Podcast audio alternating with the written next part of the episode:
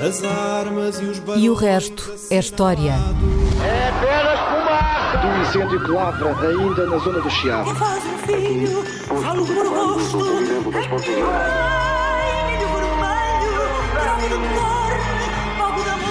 Quer transformar este país numa ditadura. Não, não. Com João Miguel Tavares e Rui Ramos. Olá, sejam bem-vindos ao episódio 225 de E o Resto é História, com Rui Ramos e João Miguel Tavares. Ahm, hoje vamos viajar até um dos anos mais importantes do século XX português, 1926. O ouvinte José Castro Lopes estava a fazer, imaginem, uma pesquisa sobre os vencimentos dos presidentes da República Portuguesa. Ah, coisa- as coisas que as pessoas pesquisam. E, e, portanto, ele constatou que durante o ano de 1926, que devia estar a olhar para os ordenados, o cargo foi exercido por quatro pessoas. Em primeiro lugar, Quatro pessoas a receber o vencimento quatro do pessoas a receber o vencimento de Presidente da República.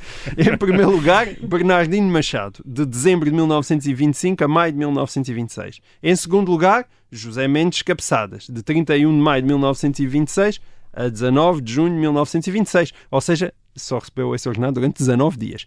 Em terceiro lugar, o Marechal Gomes da Costa, de 29 de junho a 9 de julho de 1926, ainda menos, teve apenas 10 dias no cargo.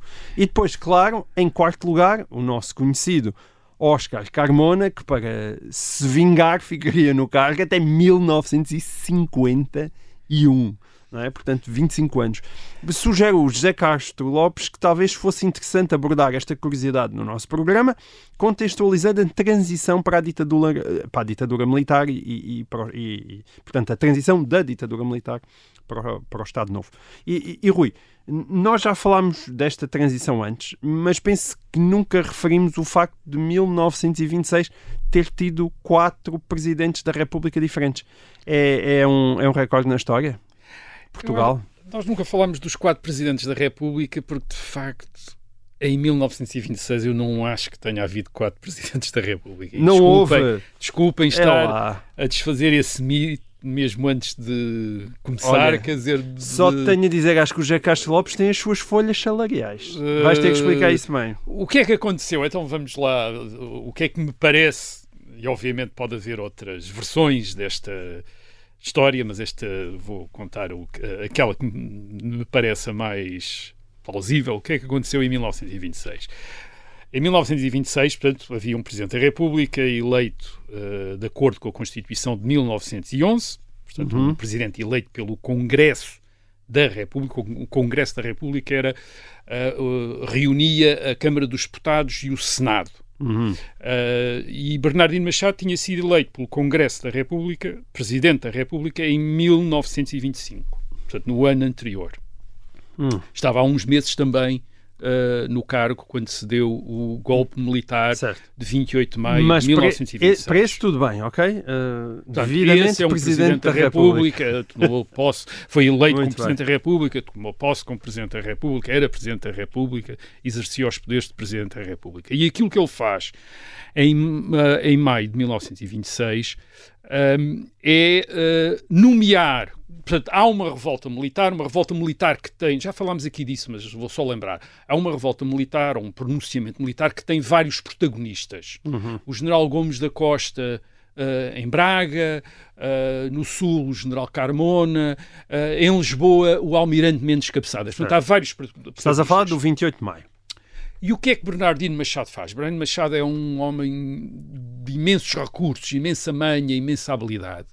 Bernardino Machado percebe-se da possibilidade que ele tem, enquanto Presidente da República, de escolher um dos chefes militares como eh, chefe do governo, dar o governo a um dos chefes militares. Ok. Entre Isto os é, três. há uma revolta, mas ele é que vai escolher quem dos revoltados é que vai chefiar o governo. E faz isso a favor do almirante Mendes Cabeçadas, eh, que, a quem ele nomeia presidente do Ministério. Portanto, chefe do governo. O- Não se chamava primeiro-ministro, como durante, eh, nem se chamava presidente do Conselho, chamava-se presidente do Ministério durante a Primeira República, era esse o título oficial do chefe de, eh, do governo. Mas, além disso, e portanto, ele, ele nomeia o eh, eh, chefe do governo, portanto, presidente do Ministério, e depois percebe, percebe que ele não pode, ele, Bernardino Machado, não pode continuar como Presidente da República, está fora de questão, e então resigna também os poderes do Presidente da República. Portanto, Bernardino Machado abdica Sim. e passa-os ao Almirante Mendes Cabeçadas enquanto chefe do governo. Entrega-os ele? Entrega-os Mas ao isso era, isso era permitido?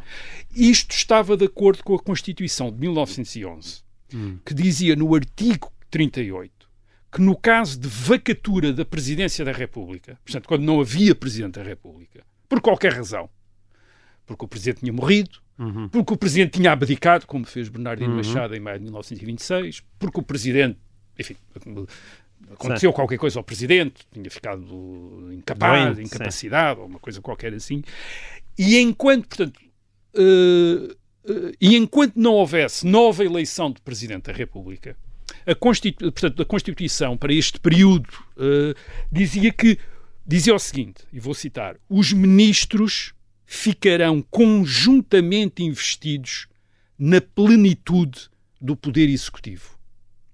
O que é que isto queria dizer? Queria dizer que o governo exerceria os poderes do governo e os poderes do Presidente da República, uma vez que o Presidente da República também era parte do poder executivo Ok. Certo? O Presidente da República nomeava o... eh, verdadeiramente o Presidente da República era o titular do Poder Executivo e nomeava o Governo que passava a exercer esse Poder Um Executivo. bocadinho como atualmente em França, será? Eh, Sim, quer dizer, de, de- de certa maneira. Eh, Hum. De certa maneira. Ah, agora, o governo, portanto, passava a exercer. No seu conjunto, reparem que ele não diz que o presidente do governo, o presidente do Ministério, o chefe do governo, passava a ser presidente da República. Hum. Diz.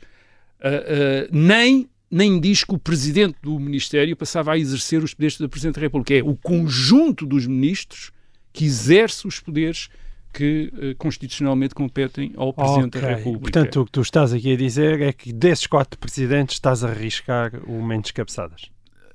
o que eu estou a dizer é que isto não fazia do governo ou do chefe do governo presidente da República. Ok. Diz- Fazia apenas dele alguém que está a exercer os poderes de presidente da República, porque não há um presidente da República. Portanto, há uma situação de vacatura, quer dizer, de- Ok. ou, eh, neste caso, em 1926, por abdicação, por resignação de eh, Bernardino Machado.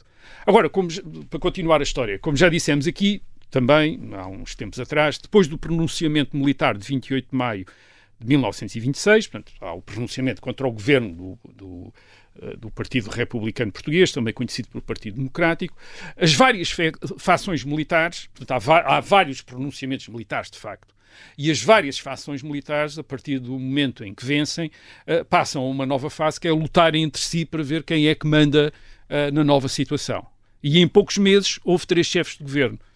O Almirante Cabeçadas, o General Gomes da Costa e o General Carmona, quer dizer que se foram, eh, digamos, o, o General Gomes da Costa derrubou o Almirante Cabeçadas, o General Carmona derrubou depois o, Gomes o da General Gomes da Costa, etc. E todos eles foram chefes de governo e enquanto chefes de governo exerceram os poderes, como os outros ministros, Hum. de Presidente da República. Ok.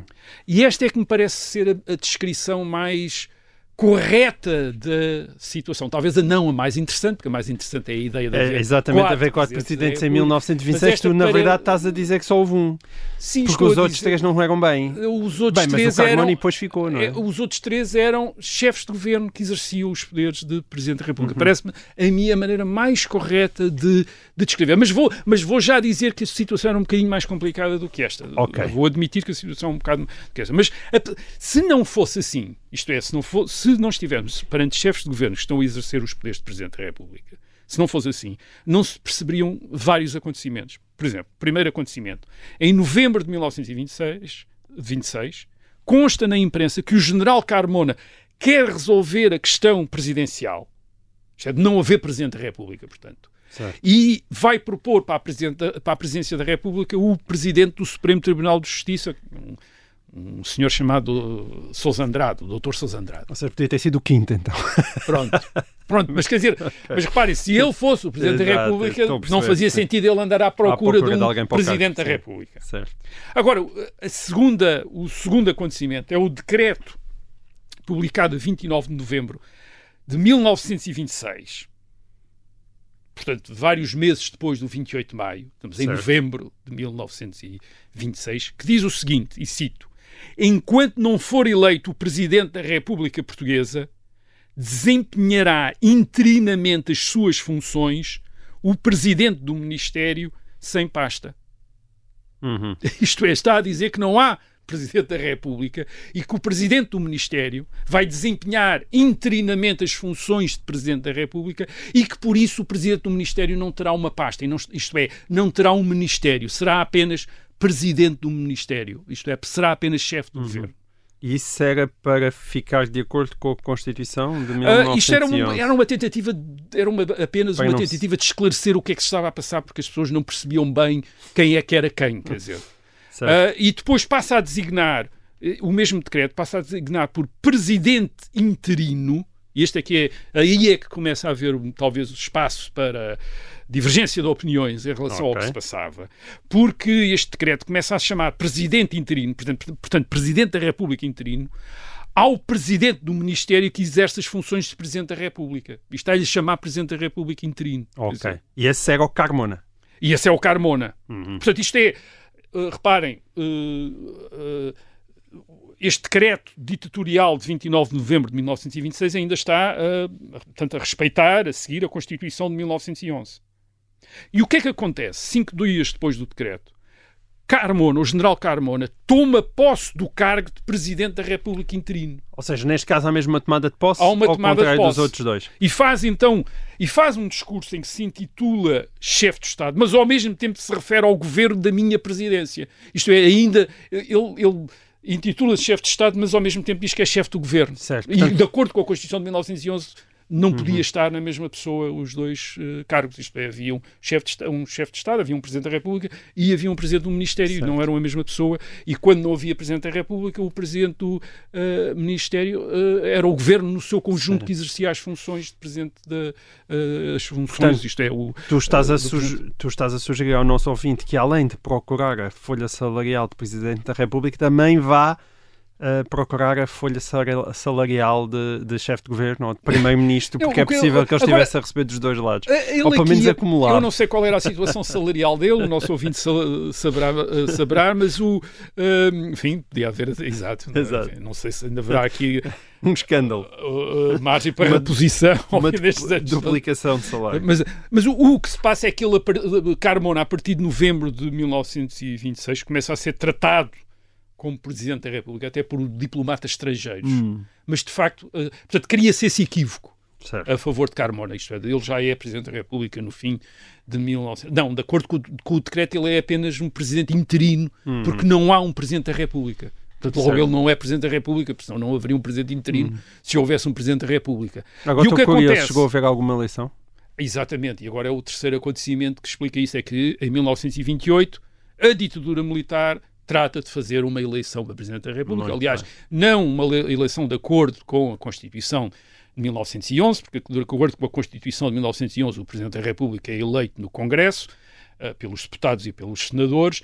Eh, a ditadura militar propõe que o Presidente da República seja eleito pelos cidadãos eleitores, di- diretamente, portanto, numa eleição, e o candidato da ditadura é o General Carmona, e então o General Carmona é eleito Presidente da República. E, e o que é que acontece nesse momento? E isso é muito, isto aqui é muito importante. O General Carmona, que até então fora chefe de governo, de facto, com poderes de Presidente da República, quando é eleito Presidente da República, separa-se das funções de chefe de governo, isto é, nomeia um chefe de governo, que por acaso é o general José Vicente Freitas. Isto Ok. é, de repente, é aí que o general Carmona deixa de ser chefe de governo e passa a ser só Presidente da República. 1928. Em 1928. E, portanto, é neste momento que ele deixa de ser Presidente do Ministério com os poderes de Presidente da República para, para Presidente da República interino para passar a ser Presidente da República. Isto é, tomar posse como Presidente da República. E o que é que o caracteriza como Presidente da República? É que ele não é chefe de governo, quer dizer, deixou de ser chefe de governo, quer dizer. Portanto, é um Certo. sistema um bocadinho francês, quer dizer, em que nomeia um primeiro-ministro Uhum. eh, da sua confiança, neste caso o general José Vicente Freitas. A história é um bocadinho mais complicada até do que eu estou aqui a contar, porque anteriormente já havia a ideia, teria- houve um momento em que houve a ideia de nomear um segundo chefe de governo, que era para, o- para o- antes mesmo de Carmona ser eleito Presidente da República, que era para Carmona ficar só a exercer as funções de Presidente da República. Mas isso depois não, não chegou, a, Não não chegou a a acontecer. acontecer. Portanto, é neste momento, em 1928, que se separa as duas eh, funções. Porquê é que então eu digo que seria mais correto dizer que há um Presidente da República, que é Bernardino Machado, que em 1926 abdica, e depois há governos cujo chefe exerce as funções de Presidente da República até que em 1928 uh, o General Carmona é eleito Presidente da República. Porquê é que eu digo isto? É porque se nós quisermos tratar os chefes de governo que exerceram os poderes presidenciais na vacatura da presidência, isto é, exerceram, se nós quisermos tratá-los como presidentes da República, Sim.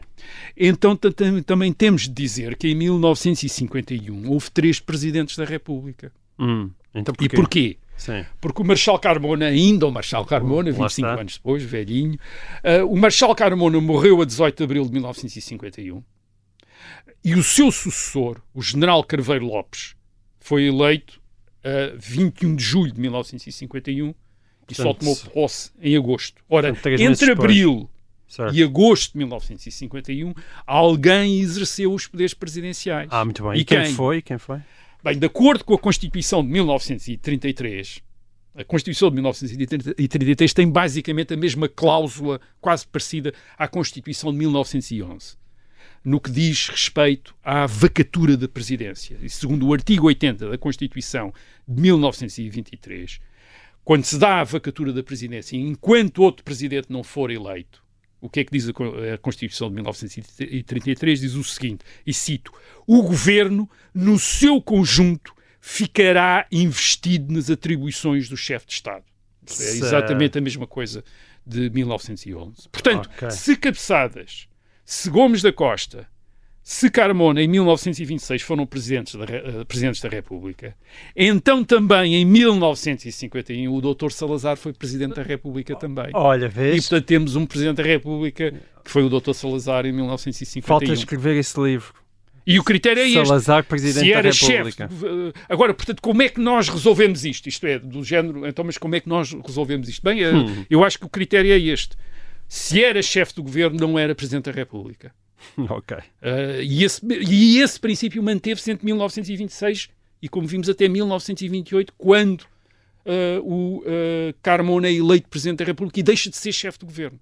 Certo. se é chefe de governo, pode exercer os poderes de Presidente da República. Pode até, como Carmona, em novembro de 1926, passar a ser designado por Presidente interino, Hum. Mas de facto não é o Presidente da República, é o chefe de governo que está Ok. a exercer os Mas quando nós vamos ao República. site da Presidência da República, eles são ou não considerados historicamente Presidentes O- da Criou-se o República? costume de tratá-los como presidentes da República, ou cabeçadas, Ah. ou Gomes da Costa. Ah, é o que faz um Museu da Presidência da República. E eu, eu co- confesso, quer dizer, não acho, Achas não acho nada, quer errado, dizer, mas- acho, acho Não, ah, mantenho não achas nada, acabaste de dizer que achavas que estava errado. a Não, mas está bem, mas deixa estar, quer dizer, não quer tirar esse Não de os presidência a ninguém, Não tirar os não quer retratos lá. tirar retrospectivamente esse título a ninguém e, portanto, não sou de andar a mudar costumes, de roubar estátuas, eh, tirar estátuas, etc. Portanto, se eles passaram a ser tratados como presidentes, eh, adquiriram por eh, tradição e hábito, quer dizer, esse, esse título e, portanto, deixam-os lá estar. Como... muito bem. Ah, repara que esta, esta questão também poderia ser levantada em relação a reis de Portugal, também muito, de uma maneira bastante curiosa também, em relação a várias Ok. figuras que foram reis ou não foram reis, etc. Mas o, o hábito aqui é o hábito e a tradição aqui é fundamental, porque eu, eu estava aqui a pôr estes critérios, mas depois, claro, há o hábito, quer dizer, e a tradição, Sim. não vamos estar a, O hábito, a tradição e, pelos vistos, as folhas salariais. E as folhas salariais. Muito bem. Oh, bom, nós chegamos ao fim desta primeira parte da E o Resto é História. Voltamos já a seguir com mais perguntas de ouvintes. Até lá.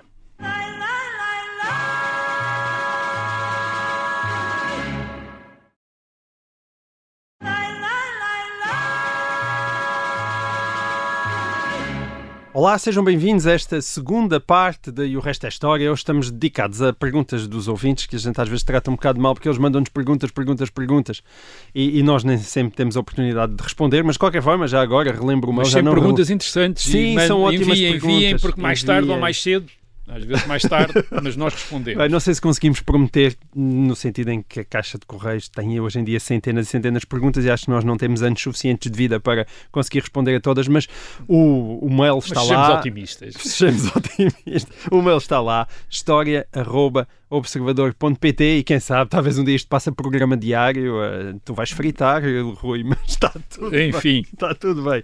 Bom, agora vamos então para o ouvinte, o Afonso Gouveia. O, o, o Afonso Gouveia enviou-nos uma pergunta, mais uh, uma pergunta sofisticada, quase Uhum. filosófica, Sim, sim.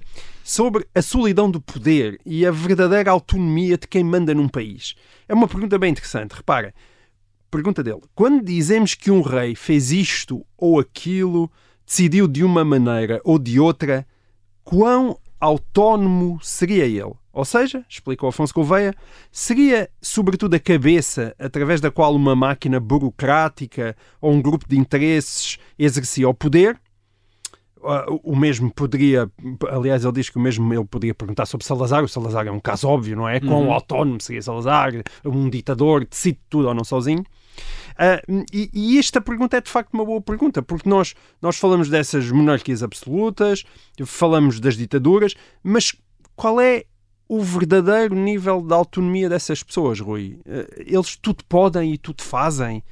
Ou são sempre gestores de equilíbrios e de sensibilidades? E na verdade descobrimos que afinal mesmo o ditador tem um poder mais limitado do que que nós pensamos. É uma boa, é uma ótima, é uma ótima ótima questão. pergunta, É uma sim. ótima questão. Não, não tenho, não, não tenho pretensões de poder eh, tratar como merecia, como a questão merecia neste, no, enfim, no tempo que temos.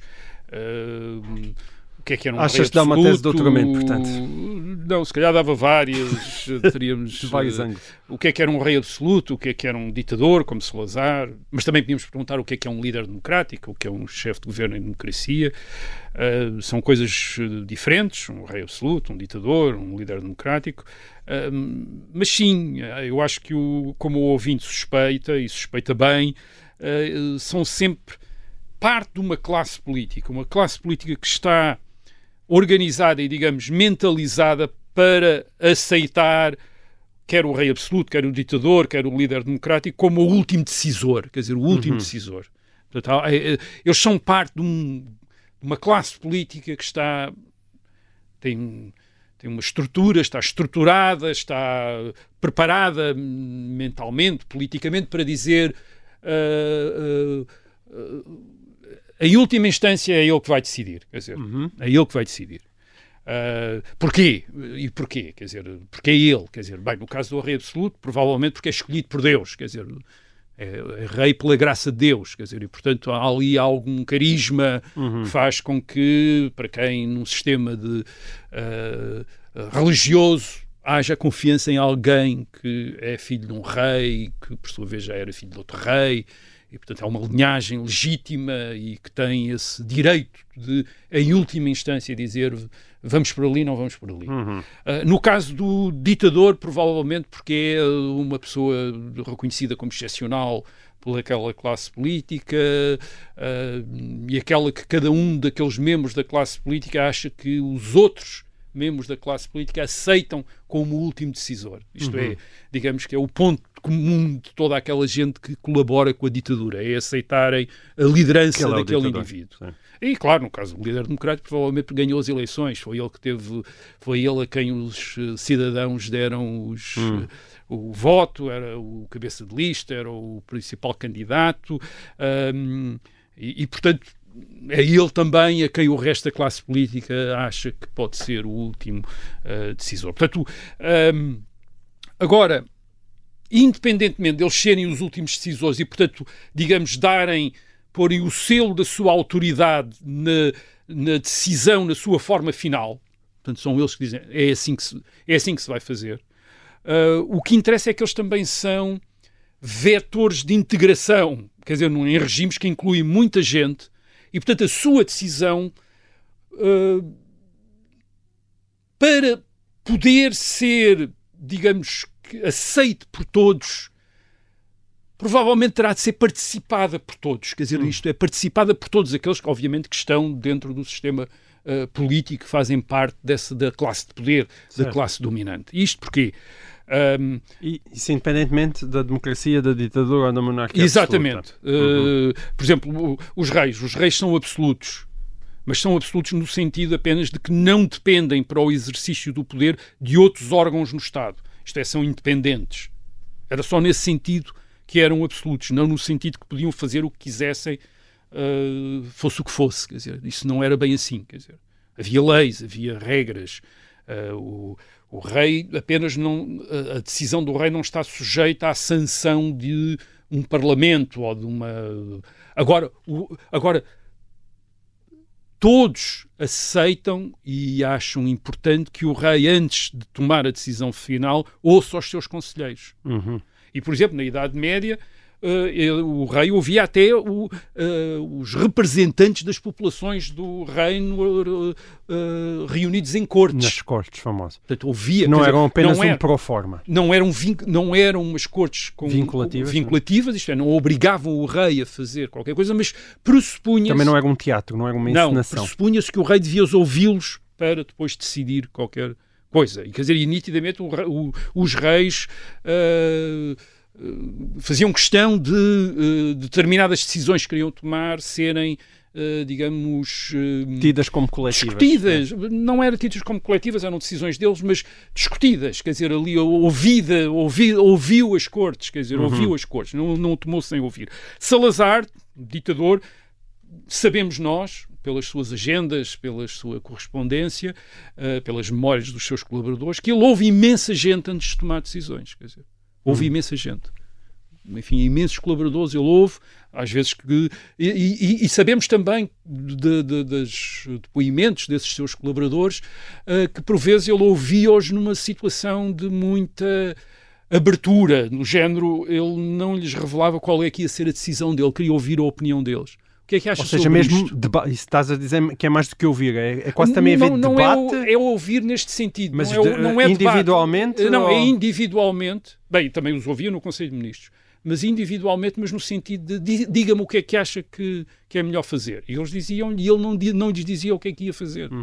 E portanto, permitia isto até uma, é- cer- permitia uma certa liberdade de, Uh, Sim, expressão. de expressão que, que, de acordo com alguns depoimentos, ia até níveis que hoje nos poderiam Espantar. eh, espantar. Isto é, em conselhos de ministros da década de 60, haver ministros a dizer que a solução para o problema do ultramar era a independência da- das colónias. E Salazar a ouvir e dizer. Ah, muito bem, Sr. Ministro, obrigado. E passar ao próximo, ao próximo Ministro. Portanto, havia este, havia esta, esta, isto é, Salazar criava este ambiente para, para, para quê? Precisamente para lhes dar a todos a ideia de que ele os ouvia, quer dizer, isto é, de que os ouvia, quer dizer, de que estava, Uhum. de que estava a ouvi-los. Ó- ó- ó, isto quer dizer o quê? Mesmo no caso de autocratas, como o rei absoluto e, e como Salazar, o que é autocrático é sobretudo a decisão final, mas o processo de chegar a essa decisão, eles têm sempre o cuidado de fazer com que pareça participado. O, o que não afetava, claro, atenção, isto não afetava o caráter absoluto ou o caráter ditatorial do regime. Mas esse. hum, p- porque esse é definido a partir do- do- da, relação do decisor político com a comunidade política em geral. Isto é, o rei é absoluto, o, o ditador tem, é um ditador, quer dizer, não é um, Sim. não é um rei. Não pode ser Mas dentro do seu eleições, grupo, assim. ele cria este ambiente em que, todo, em que há, há, eh, há várias opiniões e às vezes há discussão e há debate e pessoas Certo. que discutem com o, com o ditador, que, que discutem com outros conselheiros do rei absoluto. Quer dizer, Mas então porquê? é, é isso que eu tenho a perguntar. E esta é a Então, porque é que é, porquê? é essa necessidade de participação? Eu acho que há duas grandes razões para isso. A primeira razão é, seja qual for o regime, ditadura, monarquia absoluta, democracia, as decisões têm de ser justificadas.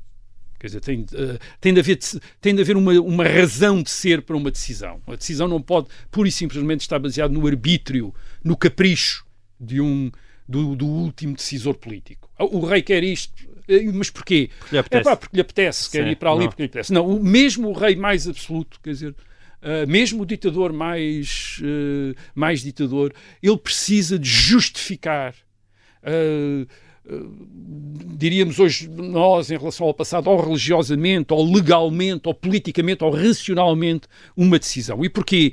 Uh, é, um, o rei absoluto precisa dizer que tomou esta decisão porque esta é a melhor maneira de servir Deus.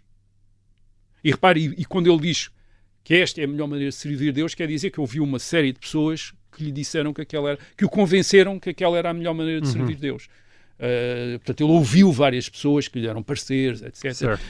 Ou, ou, ou, porque são, ou porque está de acordo com a lei, está de acordo com os costumes. Portanto, ouviu vários juristas que lhe disseram que, esta decisão está de acordo com a lei e com os costumes e, portanto, ele pode uh, tomá-la.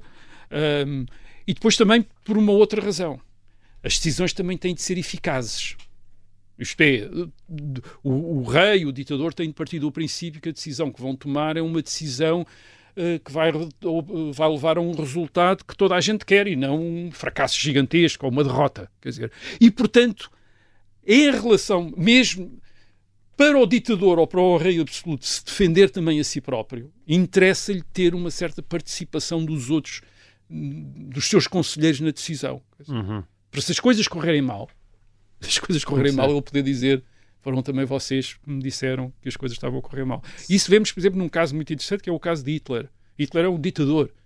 Mas Hitler, a partir do momento em que a guerra começa a correr mal na Rússia, a partir de 1942, 43, passa a pedir a gravação de todas as reuniões do altos comandos militares com ele. E porquê? Porque ele quer que fique registado, portanto, em gravação e depois transcrito, uh, as opiniões de todos, que é para não acusar, se as coisas correrem mal, não acusarem só a ele. Dizer, ele poder hum. dizer foram vocês que me mesmo obrigaram. Hitler. Mesmo Hitler. Foram vocês que me obrigaram a tomar este. Me obrigaram ou que me levaram a tomar esta decisão, isto correu tudo mal, foram vocês os culpados. Quer dizer, porque as coisas estavam a correr mal e, e mesmo o ditador, mesmo o Führer da Alemanha, que é o último decisor e que publicamente aparece como alguém que não que só houve de, praticamente só responde perante a história, quer dizer, e portanto, mesmo ele quer agarrar-me um dia perante a história, agarrar-me um maço gigante de papéis e ir lá consultar as atas da reunião e dizer foi o general tal, tal e tal, os generais tal, tal e tal que me disseram para pôr as tropas ali e depois aquilo acabou numa grande atrapalhada, mas foram eles, quer dizer, contra a minha opinião, aliás, eu até tinha uma opinião diferente, mas eles acharam que ali é que estava melhor. Portanto, mesmo ele está a querer fazer isso. Há, há o caso também de líderes democráticos também que, que fazem isso. O presidente Nixon, nos Estados Unidos, entre 1972 e 73, faz gravações das conversas com os seus conselheiros. Sim. E a gravação não é apenas para depois um dia escrever as memórias, mas era também para. Que bem uh, ele queria que ele queria que as responsabilidades, que, uh, que houvesse uma responsabilização pelas opiniões mais tarde, e aliás, eu não, eu não diz aos conselheiros que estão a ser gravados, mas estão a ser gravados. E sim, e isso foi o fim da morte do artista no, no, processo do Watergate, porque permitiu uh, à comissão que estava a investigar o caso do Watergate uh, provar que o presidente sabia e tinha discutido com os seus conselheiros aquilo que publicamente estava a dizer que não sabia e que não, e que não tinha feito, não é? Quer dizer, mas portanto, mesmo, quer dizer, mesmo este líder democrático com um mandato forte, ele tinha sido eleito uh, presidente dos Estados Unidos em 1900, no fim de 1960, nas eleições de novembro de 1968 e depois uhum. nas eleições de uh, uh, 1972, com grandes maiorias, mas mesmo ele está ali a tentar partilhar Sim. responsabilidades Sim. com os seus Bem, e, e mesmo, conselheiros.